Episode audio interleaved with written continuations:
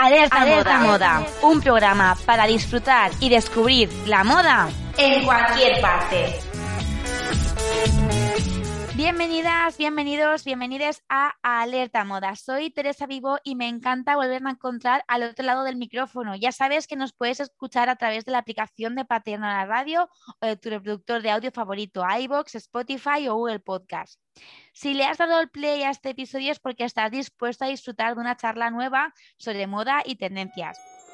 Esta vez un poco más turbia, un poquito terrorífica, porque comienza la Spooky Season y aquí estamos dispuestos a apuntarnos un salado y vamos a dedicar este episodio pues a Halloween.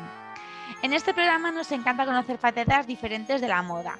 Y el mundo del glamour y el estilo no solo tiene luces, sino que también tiene algunas sombras y algunas historias tórridas que hoy vamos a contaros. Para esto nos hemos puesto en contacto con uno de los periodistas que más disfruta de la moda y que más se divierte con ella, y es el señor de las gafas amarillas, Manuel Romero. Hola, buenas tardes. Buenas tardes, ¿qué tal?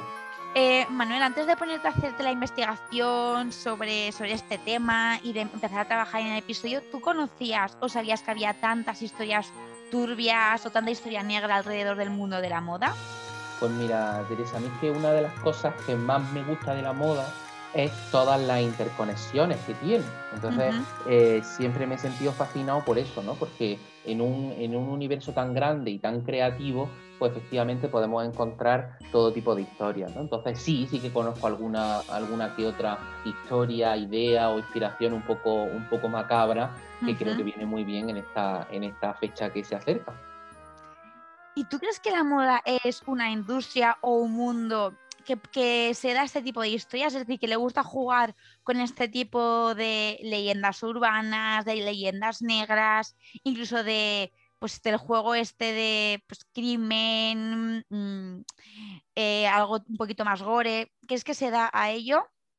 Pues mira, creo que eh, no per se, es decir, la moda, la moda, sobre todo la masiva, no es que esté siempre pensando en esos temas, pero sí que es cierto que a nivel de inspiración siempre encontramos muchas inspiraciones basadas en personajes algo catastróficos, en personajes em, quizá un poco turbios o con finales un poco evocadores. Entonces, sí que creo que está un poco, que todo lo místico, mágico, religioso, terrorífico Em, está un poco dentro del ADN de la moda, aunque muchas veces la, rapidez con la que vivimos hace que no, que no nos demos cuenta, ¿no? Pero si nos ponemos a investigar, pues muchas de las inspiraciones de los desfiles, muchas de las marcas, eh, muchas historias de cómo llegaron, o sea, de cómo, de la historia de la marca tienen muchos episodios negros, ¿no? Entonces sí que es verdad que, está presente, que algo que está presente, no se podría decir que no.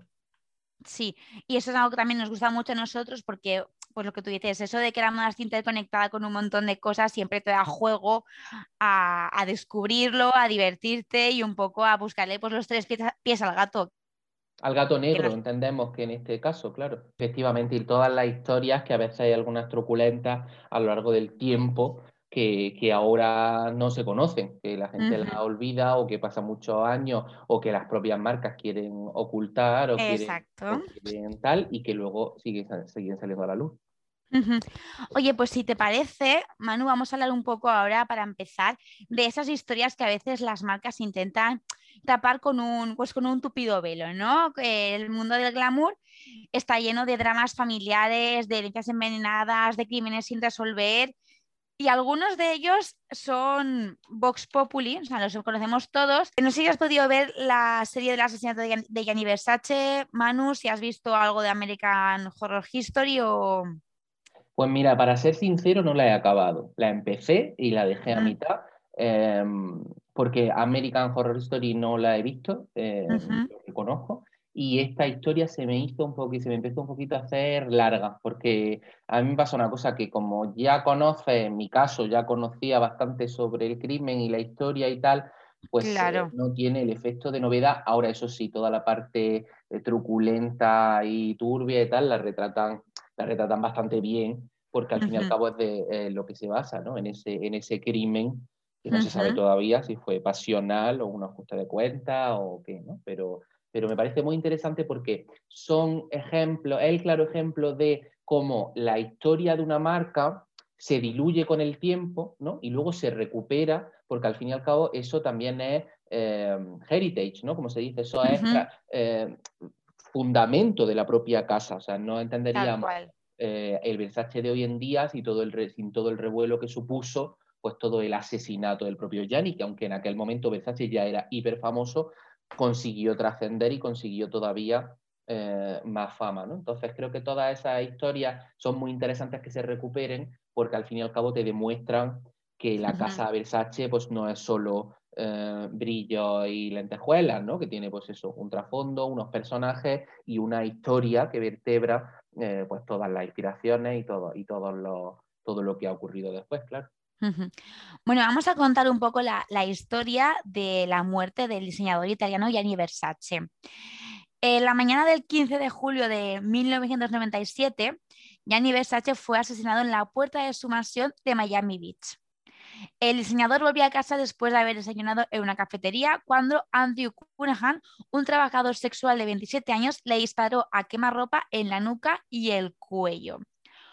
Cunahan ya era perseguido por otros cuatro asesinatos y se suicidó ocho días después en una casa flotante, rodeado ya por la policía.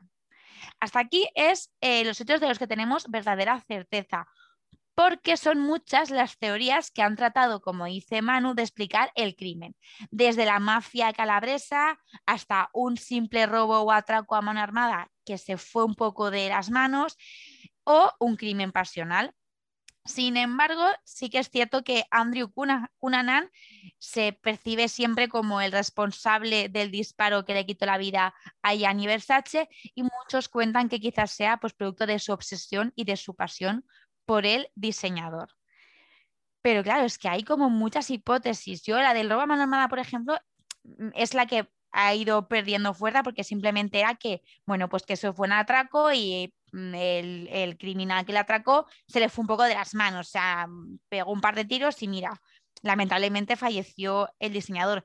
Pero claro, las otras dos, tanto como la de eh, la mafia como la pasional, tienen mucho peso. Es que yo creo que la del atraco per se no tiene tampoco ningún tipo de lógica en el momento en el que tú ya conoces la anterior trayectoria de Cuna. Claro, claro. Claro, porque si tú dijeras, es un total desconocido o un atracador del barrio, ¿no? Conocido en el barrio, conocido en la ciudad, que de repente se le ha ido de las manos. Pero claro, un señor que ya había matado antes, a cuánto no sé cuánto has dicho, a 10 o a 8 personas. Sí, sí, sí, sí, pues claro. claro que no es una casualidad, ¿no? Entonces yo me creo mucho la parte de eh, alguien con un grave problema mental, eh, obviamente, que se encapricha, que se, que se, eh, pues eso, se le cruzan los cables, unos crímenes que ya no es tanto pasional, porque entiendo que el amor deja de existir cuando pasa la o sea, cuando mata a alguien, ¿no? Exacto, sí, sí, ¿no? pero, pero sí, como esa sensación de posesión, esa, esa sensación de, ¿no? De, de, ir más allá y de ese conmigo o sin mí, o incluso también como, como aparece en, muchas historias, ¿no? Pues que es una persona que no estaba equilibrada y que, y que eso que pues, había sido muy utilizado a lo largo del tiempo, con graves problemas mentales, psicológicos y físicos de, abuso y de tal. Entonces, claro, pues, eh, pues al fin y al cabo es también eh, dos personajes muy curiosos, ¿no? Que chocan en el, tiempo. conocemos el diseñador, ¿no? Y ahora, gracias a la serie, pues también conocemos un poquito más ah. al asesino. Fíjate que yo he leído incluso que hay, hay una hipótesis que es como la de el halo de gloria, que es que eh, como Cunanan ya lleva, como me has dicho, como una oleada de asesinatos a su espalda, que es, en teoría la mayoría eran ya clientes del propio Cunanan, que ya como se veía como ya acorralado por la policía, entonces quería que su último homicidio fuese como el que le catapultase a que su nombre fuese recordado en los anales de la historia, ¿no? En plan, bueno, es ese señor que, que mató a Gianni Versace, porque a lo mejor los otros X hombres a los que mató eran personas anónimas, pero que quería asegurarse tener como, como bueno, pues su, nombre en la posteridad. Que esto es algo que, bueno, yo es que yo soy muy fan de, de podcasts como Negra Criminal, Nadie al Volante. Entonces, esto es algo que pasa mucho, ¿no? Como que, que, bueno, alguien lleva como una trayectoria muy larga de crímenes, dice, pues mira, si me van a pillar ya, pues por lo menos que uno sea el que mm, ponga mi nombre en los libros de historia. Sí, eh, o sea, esa, esa hipótesis también tiene muchísimo peso, sobre todo porque eh, Gianni en ese momento era hiper famoso, se conocía mucho o también era muy conocido por las fiestas, por las compañías y por, y por ser una persona bastante accesible, porque hoy en día mm, pues yo qué sé, alguien si quisiera liarse con su hermana es mucho más difícil, pero Eh, acceder a ella, me refiero a Donatella, pero, pero en aquel momento en el que Gianni estaba en un, en un momento de esplendor total, tanto en cuanto a fama como en cuanto a sociedad, pues, eh, pues está claro que efectivamente ese, ese interés había. Lo que pasa que sí que es verdad que hay una cierta historia amorosa, me refiero, ahí yo no, no, no quitaría el, peso de, la pasión, como hemos dicho antes que no es pasión, que es un problema, pero, em, pero sí que es cierto que si solo quisiera este hombre, ¿no? Em, el Kunanam, eh, si solo quisiera eh, asesinar a la gente, pues no sería un listado de sus clientes como, ¿no? como para trabajar. Claro. Ahí existe también pues todo lo del poder, la dominación, el eh, pues, negocios poco turbios, personas eh, pues eso, que viven, que viven de una manera en la que no nos, no nos podemos hacer ni una idea, ¿no? Nosotros estamos haciendo eh, cábala o teoría o la policía desde una mente normal y desde una vida normal, ¿no? Entonces, lo, que, lo que nosotros entendemos como, como lógico no se parecería en nada a lo que esa persona estaba pensando, ¿no? Exacto. Y ahora aquí dices también lo de negocios turbios, también está la hipótesis de la mafia, que es una hipótesis que durante un periodo de tiempo bastante grande tuvo como, muchísimo, mucha fuerza porque se encontró una paloma muerta justo al lado del cadáver, ¿no? como si fuese un señuelo de, la mafia, como las típicas cabezas de caballo. Luego también hubo como un chivato que, que le dijo que querían robar las cenizas de Versace del cementerio para chantajear a sus seres queridos.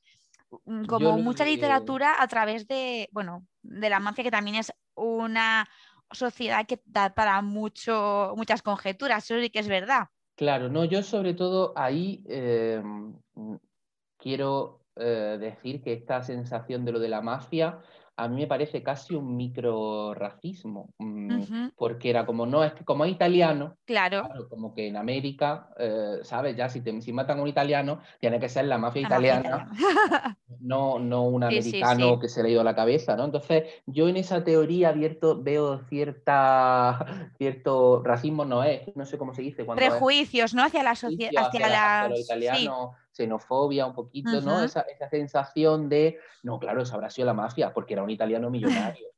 Y es como, bueno, a ver, no, no sé, hay un señor que se, sabemos que le ha disparado. Eh, Exacto. que ya llevaba un chorro antes, es decir, que no es una cosa... no es puntual. Claro, entonces, mm, no sé, me parece que tiene un poco ese tinte eh, peliculero y sobre todo de eso, de prejuicio y de, y de tal. ¿no? Sea como fuere, lo que está claro es que Cunanan fue procesado como, como el perpetrador del crimen, que eso está claro, y que este homicidio cambió un poco el crimen, o sea, cambió un poco la industria de la moda, primero porque fue súper mediático en los 90, copó portadas y revolucionó un poco todo lo que era la industria y cómo se comunicaba también la, moda, y luego también porque eh, la firma quedó en manos, ¿no? Como heredera mayoritaria, quedó en manos de la sobrina de, de Gianni Versace, que se llama Alegra Beck, que por aquel entonces tenía 11 años de edad simplemente. O sea que, claro, ahí también luego da para como una otra historia, a lo mejor no es tan turbia, pero saber también lo que se mueve detrás de lo que es la industria de la moda cuando se trata de herencias de marcas tan grandes y tan eh, simbólicas como Versace. Claro, eso lo vemos a menudo eh, cuando hay un, un cambio de diseñador. Eh, sí que es cierto que ahora como las grandes marcas o la mayoría de marcas están en conglomerado, pues vemos que es un baile de silla muy fácil, ¿no? Que el que se va a defender se va de uno, de Louis Vuitton, del otro, entonces como que van y vienen. Pero sí que es cierto que esto, em, en un momento en el que la industria estaba en súper auge, pero todavía comercialmente em, pues como que a lo mejor no se valoraba tanto. No es que no se valorara, porque siempre se ha valorado, ¿no? Pero que al fin y al cabo todos estos entramados que mezclaban eh, empresa, familia, porcentaje, eh, propiedades y demás no estaban tan claros en los 90, ¿no? Cuando, cuando se valoraba mucho más eso, ¿no? El, genio por encima de todo, pues nos, enseña cosas como esta que, pueden ocurrir. Y al fin y al cabo también entiendo que muchas veces, pues como se dijo luego que, que eh, Karl Lagerfeld había dejado todo al gato y tal. Sí. Son estridencias de genio que luego se gestionan de manera mucho más eh, realista de lo que podría parecer. Que no digo yo que Chupet no sea eh, multimillonaria, porque lo es, pero, mm, pero me refiero que luego siempre hay testaferros, hay organizaciones, hay contratos, hay elementos que, que solidifican. Que no es que el gato esté ahí viviendo la vida padre o que lo tenga él y ya está, que eso se regula y que también hay organismos que están más allá de, de es como decíamos, leyendas, ¿no? Leyendas negras que engrandecen el mito, pero que al fin y al cabo luego eh, existe un trasfondo técnico y un trasfondo empresarial eh, que, vela mucho más por, por la realidad que por la, eh, anécdota. ¿no? Exacto. Bueno, como bien hemos dicho, eh, el asesinato de Gianni Versace es una de las temporadas de American Crime History, una serie dirigida por Ryan Murphy que podéis ver en Netflix y que la protagonizan, pues, por ejemplo, eh, Darren Criss, Ricky Martin, Penélope Cruz, Edgar Ramírez y además no fue como muy bien vista por la familia de, de Versace. De hecho, se rumoreó que había como una especie de mm, turbulencias en la amistad entre Penélope Cruz y Donatella Versace por el papel de Penélope, porque como la familia no estaban muy de acuerdo con lo que contaba la serie, no estaban ahí Donatella un poco mosqueada con Penélope, pero bueno, la serie está allí, ellas siguen siendo amigas y, y bueno. Es normal, es que mm, nosotros lo vemos, porque cuando se hacen historias como va a pasar un poco ahora con, la nueva de Gucci, que supongo que es un tema que trataremos, supongo. Sí, sí. Em, cuando se ha diluido mucho la, figura de esas personas, ha pasado más tiempo, no queda. Pero yo entiendo que Donatella no le haga gracia revivir eso en un formato Netflix, en un formato Ryan Murphy, donde sabemos que hay espectáculo, donde sabemos que va a haber sexo, que va a haber, mm, sabes, que va a ser una cosa eh, un poco sórdida en la que tú vas a, haber representado eso, que al fin y al cabo es tu familia. Es que no estamos, claro, vemos como marca, pero aquí no es Versace, o sea, aquí Gianni Versace, que es una persona, ¿no? Porque, porque entonces entiendo que, que, la familia pueda tener cierta reticencia. Ahora, también es cierto que Donatella tiene que tener claro que esto sigue siendo fama y fama y más fama claro. para marca, claro. Sí, sí, Lo que pasa es... que, hablen de ti aunque no sea bien, ¿no? Pues, pues no lo sabemos, depende. Depende de que, claro, lo que dices, revivir un hecho y además, pues, como tú dices, al estilo de Ryan Murphy, con esos paletas de colores. El... Que lo frivoliza en parte, en otras lo escandaliza, en otras partes lo, ¿sabes? Entonces, como he llevado a esos extremos, yo entiendo que no sea fácil. Aún así, pues eso, creo que es una historia eh, que merece ser contada, que las nuevas generaciones, eh, y mira que hablamos de hace poco tiempo, que en el 97, pero aún así, como va tan rápido la moda, son historias que también se olvidan muy pronto, ¿no? Eh, Exacto. Entonces creo que es importante que también lo presente, pero espero que Penélope se lleve bien con, con Donatella, porque Penélope siempre que va de Versace va estupenda, no lo sigue, o sea, le sienta genial. Así que espero que esa unión no se rompa nunca. No, no se, ha, ha roto, ya se volvieron a ser amigas. Bueno, al final también es comprensible porque el curro es curro, a veces no puedes decir que no. Em, vamos con, ya que has nombrado, vamos con Mauricio Gucci, que también nos va a dejar este noviembre una película sobre moda y episodios truculentos. Y es que, bueno, Mauricio Gucci, uno de los herederos de la compañía italiana Gucci fue asesinado en las escaleras de su propia oficina. Eh, su mujer fue incriminada por planear el crimen y fue condenada a 18 años de prisión. Al parecer se trató de un crimen por encargo y el asesinato lo cometió un sicario contratado por Patricia Reggiani, que era la esposa de Mauricio Gucci. Bueno, este todavía más sórdido porque ya tenemos como rencillas familiares y tenemos como hilos internos. A mí esta, historia me parece curiosísima, em, sobre todo por el hecho de, los personajes que contiene. Eh, me refiero, si ya hablábamos de antes de Gianni con el Cunningham, que son dos personajazos, aquí encontramos a un heredero de la casa Gucci que tampoco está súper feliz con ser heredero de la casa Gucci. Exactamente. Y con su mujer que todo lo que quiere es fama, fortuna, dinero y estatus, ¿no? Entonces, claro, nos encontramos también eh, una, una, lucha antagónica, ¿no? Entre el deseo de uno, que es como, mira, yo lo tengo todo porque es mi familia, pero quiero renegar, y, o bueno, quiero renegar, vamos, dentro de lo que cabe, que no le quiero dar ese valor, versus eh, la que lo quiere todo y enfrenta tal, ¿no? Entonces, me parece muy curioso porque es una especie de capítulo de matrimoniadas que se va de madre. salvaje, claro, o sea.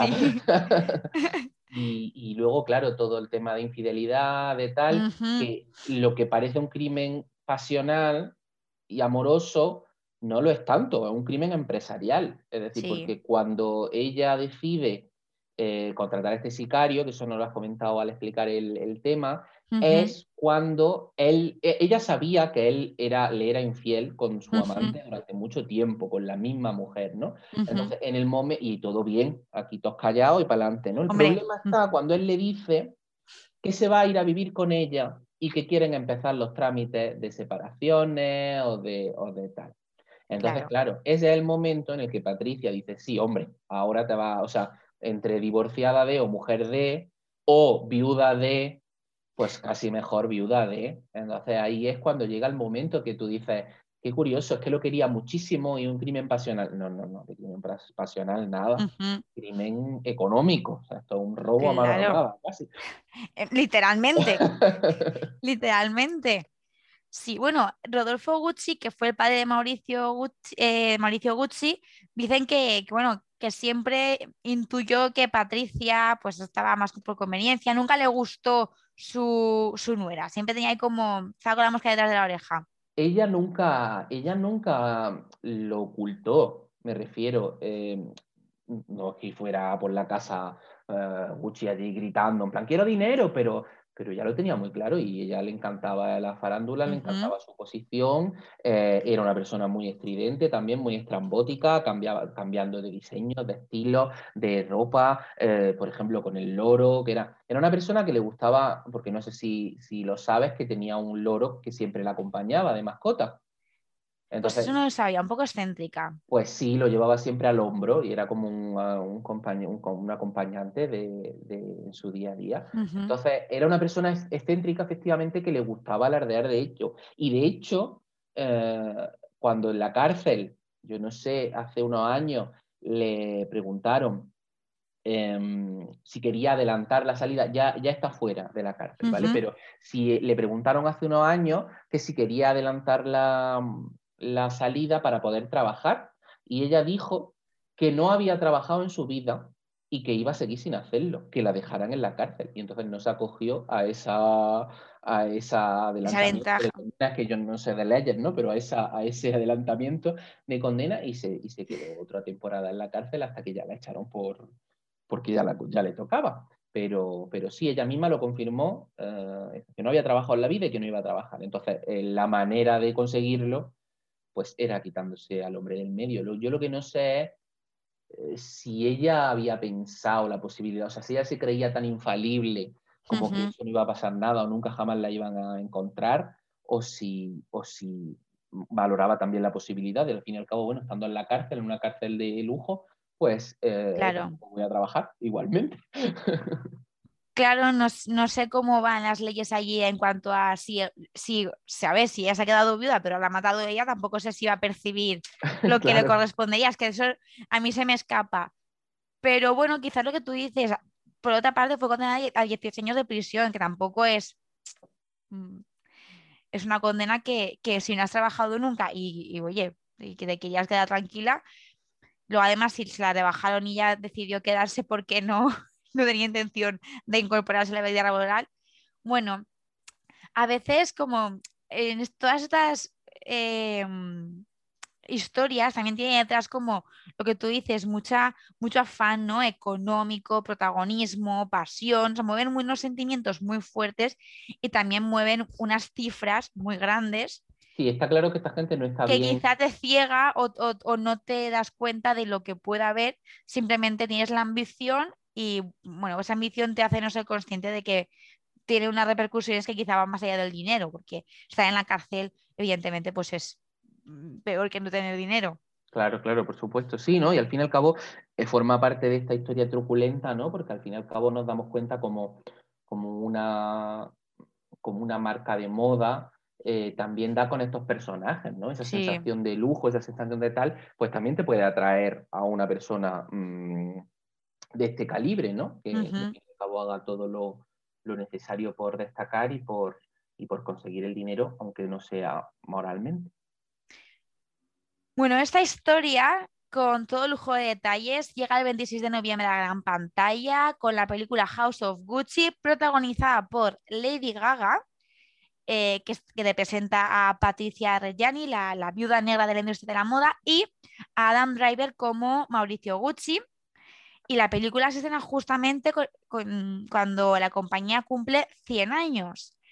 No he encontrado, si la o sea, no he encontrado pronunciamiento de la familia con respecto a esta historia, pero mm, es como muy simbólico que se estrene el día 26 de noviembre, coincidiendo con, el- con los 100 años de Gucci, y que nadie haya Pues es que impedido. sabes lo que pasa, que la haya- familia Gucci en estos momentos está como muy diluida. Me refiero, eh, a frente de Gucci tenemos a Alessandro Michele como Exacto. creativo, detrás un conglomerado empresarial, que ahora mismo no me acuerdo de quién es Gucci, la verdad. No sé si es del marido de Salma Hayek o, del otro, pero, mm, pero claro, al fin y al cabo esa, esa gente no tiene ahora mismo mucha...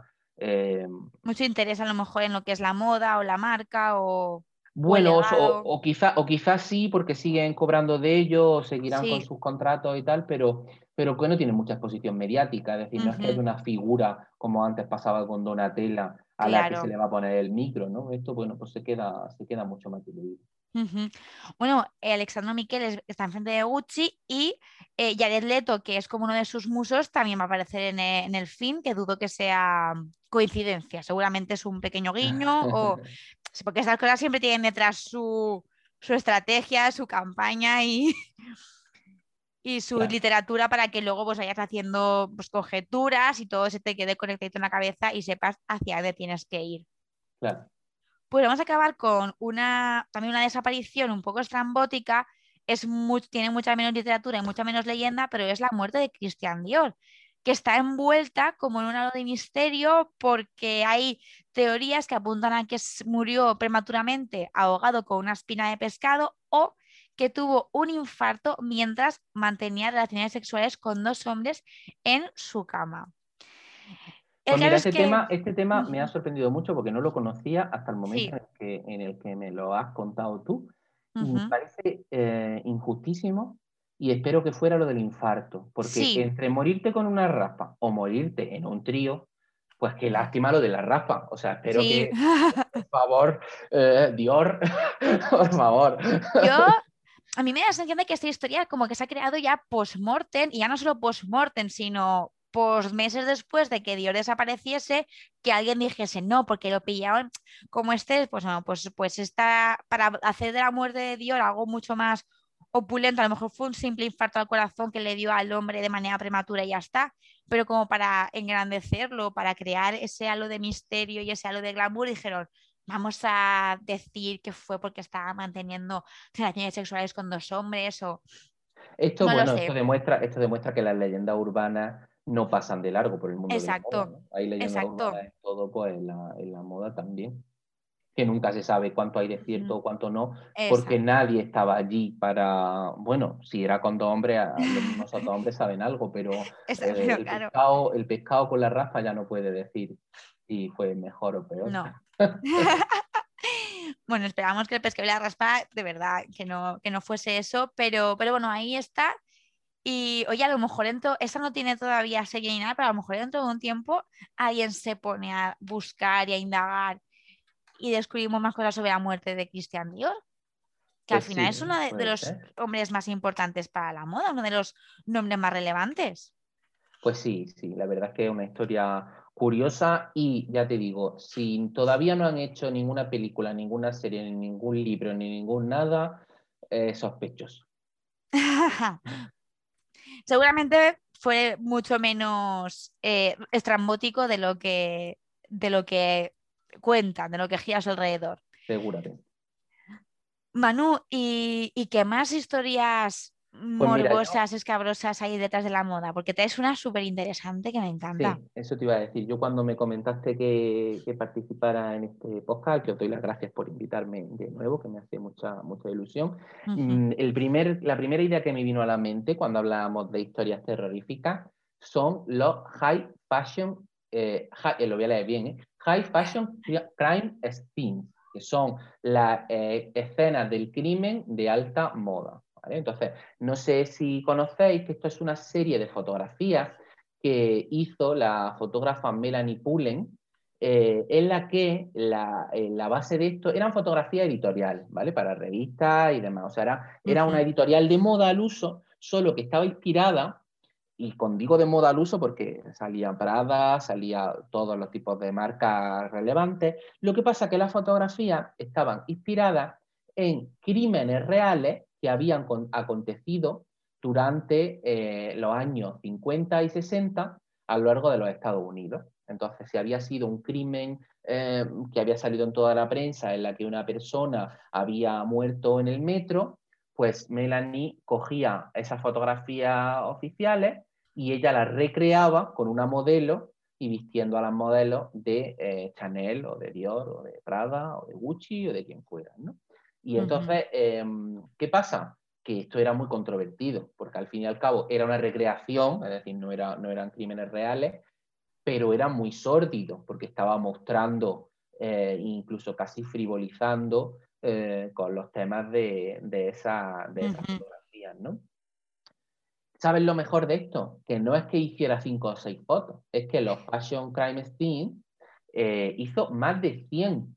Entonces, claro. Había crímenes de todo tipo, desde abusos sexuales, eh, mm, accidentes, eh, mm, suicidio, digamos que en estas 100 fotografías siempre había, eh, ¿no? O sea, que hubo una gran variedad de, de elementos, ¿no? Entonces eh, se hizo una serie de exposiciones con esta serie de, de fotografías, eh, bueno, que estuvieron por todo el mundo, por Milán, por Corea, San Francisco, eh, Los Ángeles, y, y siguen rodando, siguen rodando, porque al fin y al cabo es una mezcla de, de conceptos pues muy interesante y que, y que nos vuelve a traer esta parte de, de eh, impacto de la moda en el que una, un- una cosa macabra, ¿no? Eh, pues se convierte en un, en un objeto de moda. Si podéis echarle un vistazo porque hay algunas fotos muy curiosas, Es increíble.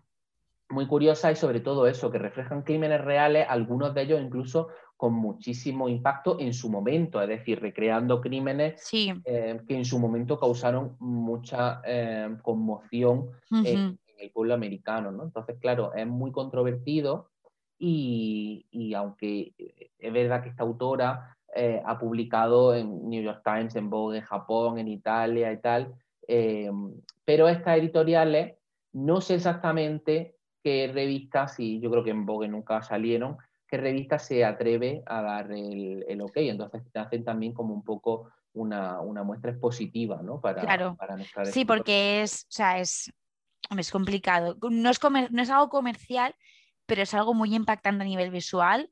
Claro. Tiene toques, o sea, muy de Sobre cinematográficos. porque, Hay algunas que, recuerdan pues, a Hitchcock o... claro, So- es un lenguaje eh, te hace ver la ropa, te hace ver la ropa de una manera muy diferente. Y con muy diferente me refiero sobre un cadáver, o sea, sobre, sobre el contexto de un cadáver. Sí, Entonces, pues la ropa está manchada de sangre, o está desatada, o está deslocalizada, o está eh, revuelta, porque al fin y al cabo entendemos que una escena del crimen pues no es tan impoluta como... como exacto. Como una editorial al uso. Exacto, es muy impactante, muy impactante verlo y creo que para Halloween es un momentazo estupendo, porque claro, luego ya investigas qué crimen era eh, y demás, y creo que es muy curioso. Claro. Puedes eh, hacer un recorrido por, por crímenes high fashion. Eso es- estaría interesante.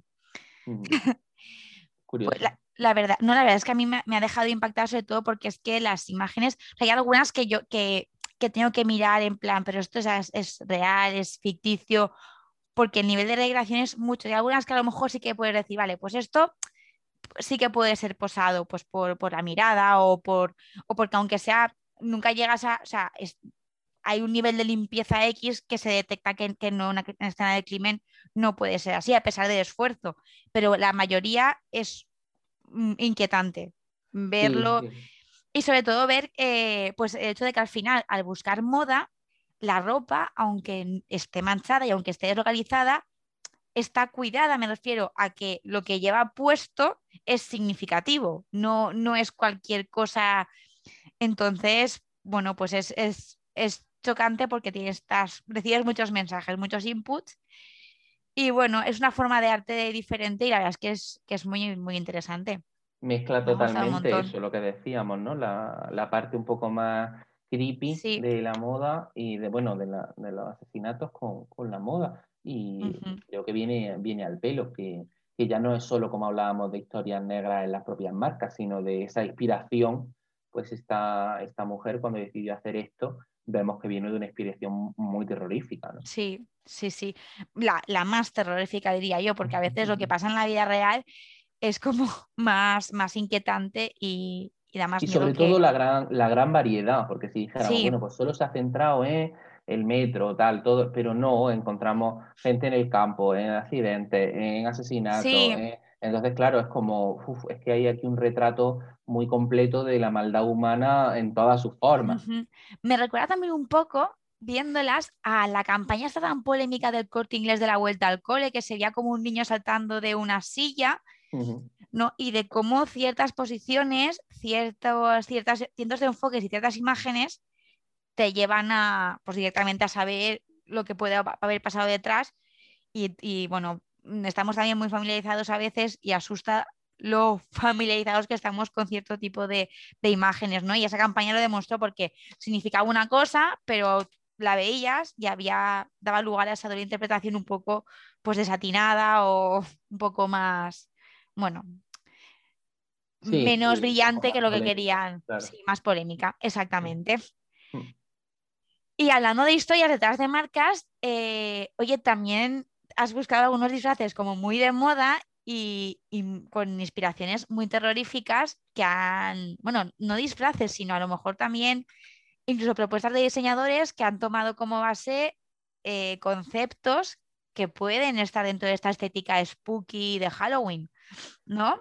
Sí, a ver, yo hice hace un tiempo en el blog, que es eh, espero que lo visitéis, una serie Por favor, es súper interesante, de verdad, aprendéis muchísimo.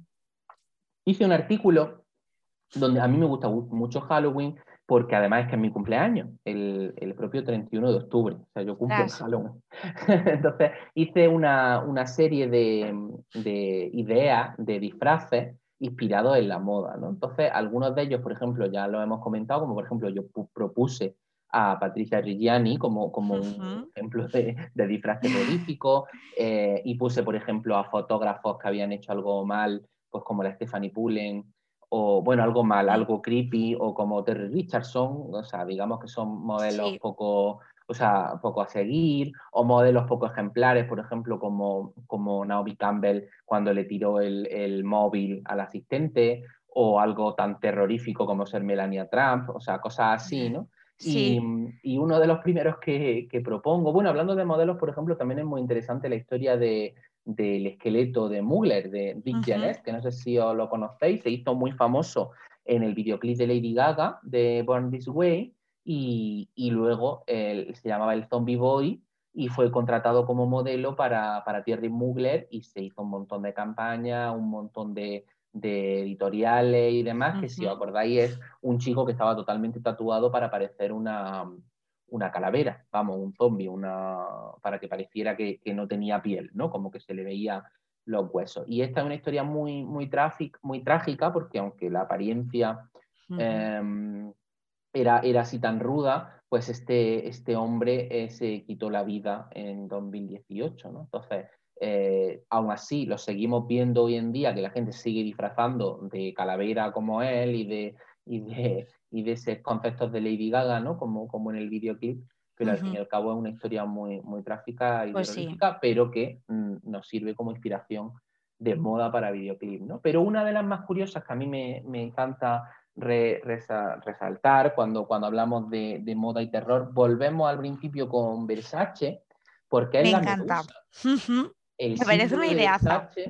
Claro, el símbolo de Versace es la medusa, que ahora lo vemos que están todos lados, todos los raperos, la logomanía está como, como loca, ¿no? Pero al fin y al cabo no podemos olvidarnos que, la medusa es un monstruo, em, un monstruo eh, guardián protector, ¿no? Que convertía a aquellos que lo miraban en, piedra. Entonces, me parece un disfraz que mezcla mucho la moda, porque claro, es, es el mito que eligió la casa Versace como emblema un mito que también tiene parte feminista, como de, lucha de, la mujer y de, y, de, y de esas mujeres guerreras, y que luego además es un poco eh, icónico en el sentido de disfraz, porque pues eso con, la, con las serpientes en la cabeza y demás, eh, es un elemento que puede ser muy divertido para disfrazarse y, que de hecho alguna amiga mía ya se ha disfrazado en alguna ocasión y, siempre da mucho, mucho miedo que también da miedo Donatella Versace,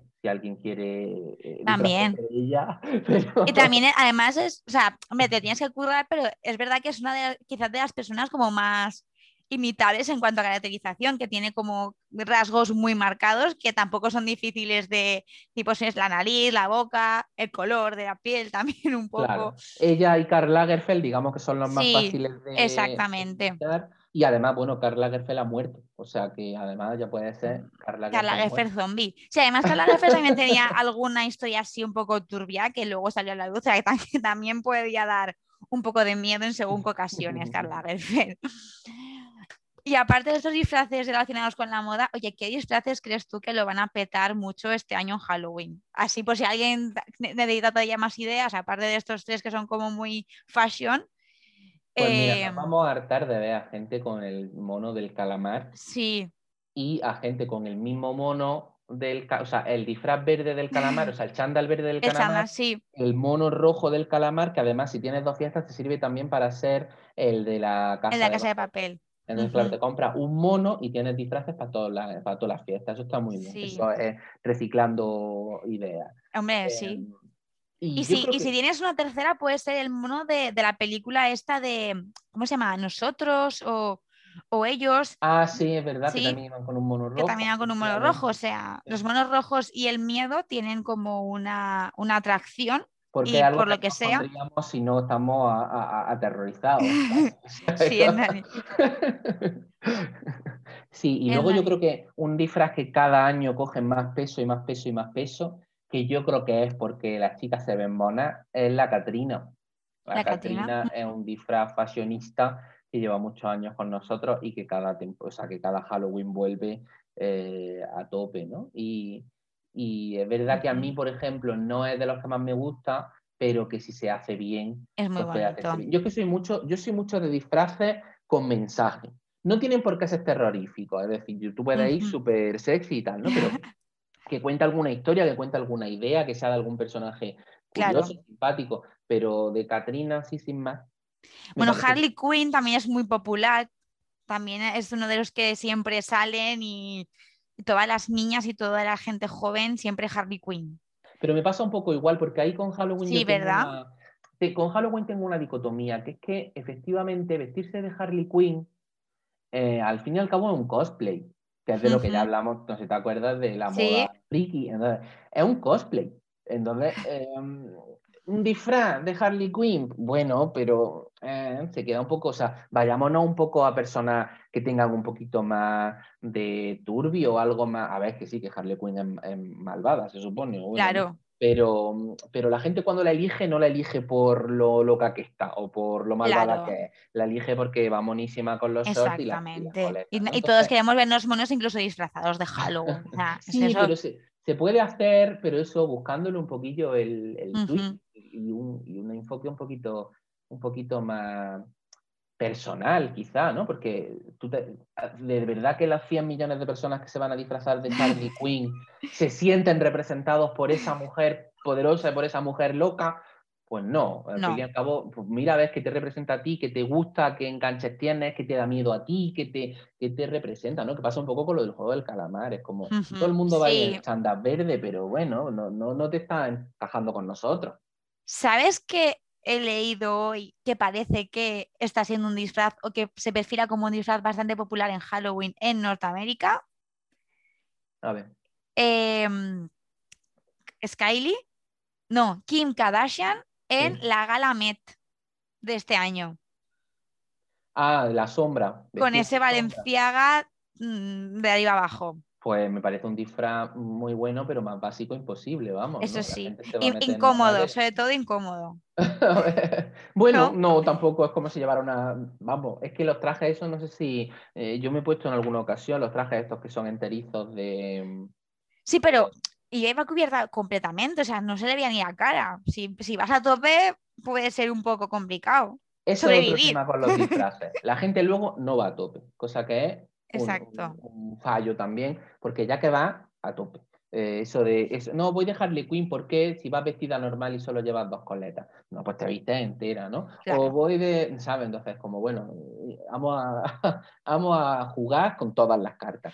Me gusta. En Kardashian me parece curioso, sobre todo porque, porque no creo que sea mm, terrorífico, pero tampoco creo que sea fácil ni favorecedor. O sea, fácil como concepto es, pero todo el mundo no puede permitirse esa, esa estrechez y esa. No, no permitirse estéticamente. No, pero sí, sí, que no es cómodo que. Los cuerpos son aceptados. Sí, sí. No me parece una cosa cómoda para ir a un que se van a poner unas mallas y una camiseta negra y van a tirar con eso. Claro, claro, es eso, eso de a tope. Entonces entiendo que es un poco, o sea, básico, eh, a donde voy, que no, no, tiene toda la fantasía de Kim Kardashian del cuerpo, del el completo, del enterito, de la cola que cae. Te pones unas mallas negras y una camiseta negra ceñida, es que lo que va es una clase de spinning no es un disfraz, ¿no? Totalmente.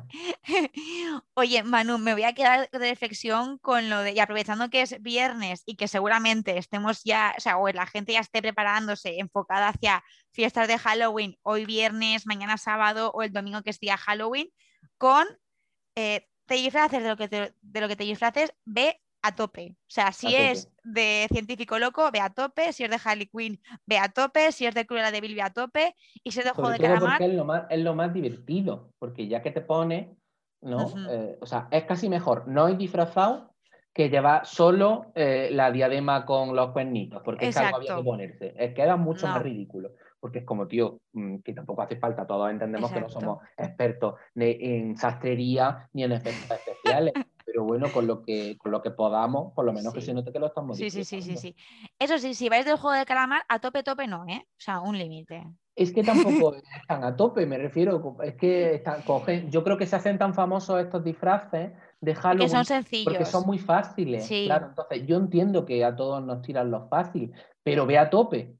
O sea, ponte el disfraz, pero hazte una galleta, llévate la galleta, juega con la galleta toda la noche o lleva galletas para todo el mundo y hacéis la broma. Qué guay. Em, llévate sangre, imagínate, tú te disfrazas del juego del calamar, llévate sangre y ve echándote sangre a lo largo de la noche. Y dices, la siguiente prueba, la he pasado, no la he pasado, o hay que no sé qué, te mancha y te echa sangre. Y, y, entonces haces del disfraz algo vivo y algo divertido. ¿no? O disfrazate de una prueba del juego del calamar, disfrazate de puente invisible, disfrazate de galleta. O, por ejemplo, si vas en un grupo de amigos, pues alguien que se disfrace de la muñeca y todos los demás vayan haciendo la performance, el entretenimiento. cuando mire, ahí es cuando digo con ella a tope. No es producción de ropa, sino en cuanto a tomárselo en serio, a divertirse con, el día que es. De hecho, recuerdo, eh, yo para mí, o sea, para Halloween siempre hemos hecho grandes fiestas de Halloween porque era mi uh Y entonces siempre hemos y, la idea era eso, a tope en el sentido de a disfrutar la noche. De hecho, recuerdo cuando mi amiga se disfrazó de Medusa, que entonces ella iba mirando a la gente y la gente se iba quedando parada, entonces nosotros estábamos avisados. Entonces lo que hacíamos era, eh, estaba en un grupo de gente, ya se ponía mirando y nos quedábamos todos parados. Y entonces era muy divertido porque los que estaban alrededor también, cuando ella los miraba, eh, pillaban la referencia y se quedaban también parados, ¿no? Entonces creo que eh, y un poco a, yo por ejemplo un, año me vestí de Chihuahua que yo sé que no es aterrador, eh, lo reconozco, fue pero bueno. momento. Pero, pero la gracia fue que íbamos toda la noche, toda la noche, yo gritando, haciendo, porque era claro, Chihuahua alocado, ¿no? Entonces, em, quieras que no, es una, manera de, disfrutar, que no sea por cumplir la papelita, que sea por disfrutar la noche. Sí, y eso de aterrador, también te digo, yo por ejemplo vivo en una zona de Valencia en la que carnaval no se celebra, no es hiperpopular, entonces la gente no hace fiestas de carnaval. La única ocasión en la que tenemos de disfrazarnos es o hacer una fiesta temática o Halloween, que no sé por qué, siendo extranjeros, sí que lo celebra todo el mundo y sí que hay ambiente de Halloween en las calles. Entonces, oye, un poquito, si es la única noche que vas a ir disfrazado, hazlo de lo que te dé la gana, que total. Sí, sí, sí, no, no, hace, no tiene por qué ser terrorífico, sino que te represente y que lo lleve a, y que lo lleve a cabo, o sea, que lo, que lo viva a tope. Es verdad que eso, eh, yo el tema cosplay lo llevo regular. O sea, vestir, yo de hecho un año me vestí de Superman, pero bueno, no era Superman, era Clark Kent. Entonces llevaba el traje y me iba quitando el traje de vez en cuando, así como de sorpresa, eh, y aparecía Superman que llevaba debajo. Pero... Me va a venir genial lo que estás contando para hilar con que has retomado tu podcast. Sí, sí. y por favor, háblanos un poquito del podcast antes de despedirnos. Eh, bueno, pues nada, es la tercera temporada eh, de Tirando del Hilo, donde lo que hago es entrevistar a personajes y personas que, em, bueno, persona y personaje es lo mismo, eh, lo que hago es entrevistar a personas donde, que, son profesionales de la moda un poco originales, es decir, trabajadores de la propia moda, pero que no están siempre en la primera plana. Nosotros cuando conocemos a los trabajadores de moda sabemos los diseñadores, las modelos y los influencers. Pues no, yo hablo con patronistas, estilistas, expertos en literatura de moda, eh, tengo gente que hace las tallas, las tallas del cuerpo, eh, que dejan ropa, eh, ropa de segunda mano, o sea, digamos que son temáticas de todo el amplio aspecto que tiene la, moda en cuanto a, en cuanto a diversidad de trabajo. Entonces, son charlas muy distendidas, pero que dejan mm, claro, pues eso, como es, como es una profesión un poco original dentro del mundo de la moda. Sí, sí. Y además, eh, uno de los últimos episodios ha sido justamente de, moda y superhéroes, que también viene muy a pelo para Halloween, hablando de Superman, por eso te decía. Sí. Eh, sí, tuve la suerte de hablar con Jorge Jiménez, que es uno, un ilustrador granadino que trabaja para DC Comics. Qué guay. Estuvimos hablando sobre moda y cómic y moda y superhéroes, ¿no? Entonces, cómo se desarrolla la moda en una viñeta gráfica, visual, Em, y cómo tienen pues esa característica de, del cómic. La verdad es que fue apasionante. Es una de las charlas más chulas que ha quedado porque, porque a veces no nos damos cuenta de cómo la moda está en todo, incluso en el cómic, y de cómo es también importante en una área sí. Sí, sí, sí. Manuel, muchísimas gracias por decir que sí, de verdad, y, y por traernos, Jolín, estas historias de Halloween, por toda esa reflexión de darlo todo, que de verdad, que es que la moda está para darlo todo. Ya lo hablamos también en, el podcast de los frikis. Si no, si es la única, casi la única manera de expresarnos todos los días de manera artística, hay que aprovecharla. Claro que sí, como dice la frase esta tan popular, go hard or go home, ¿no? Pues Exactamente. Exactamente. O bueno, también me encanta de una frase que dice, eh, nacimos, nacemos desnudos y todo lo demás es drag. O sea que... exacto, vuélvete loco y, disfruta y sobre todo en estos días que, oye, nadie te va a mirar tan mal si vas vestido raro en Halloween. Aprovecha. Pero mal, si tú eres feliz, para adelante. También. Bueno, pues Manuel, muchísimas gracias. Invitadísimo ¿eh? para cualquier podcast, todo lo que se te ocurra, estamos aquí y si se puede hacer realidad se hará. Y gracias también a todos los que nos acompañáis a través de Paternada Radio, de iVoox, de Spotify o de cualquier plataforma. Tenéis más charlas de moda y tendencias en el hilo de episodios de vuestro reproductor, así que solo tenéis que volver a darle al play, buscar una que os guste, buscar la de moda friki, por ejemplo, o la de Halloween del año pasado, que también estuvo muy interesante, que dimos varias ideas, y podéis escuchar y hacer una, bueno, tres horitas de escucha temática de moda y Halloween. y también os ayudaría muchísimo a crecer y a seguir trabajando en este programa, que le deis like, que os suscribáis a plataformas, en redes sociales y que lo compartáis para que seamos más disfrutando de, de estas charlitas de moda. Todas las notas del podcast las encontráis en nuestro Instagram y en nuestro blog, si es posible y el tiempo lo permite. Y si no, en dos semanas estamos otra vez aquí de nuevo en Alerta Moda para contaros muchas más cosas. Así que hasta entonces, disfrutad un montón.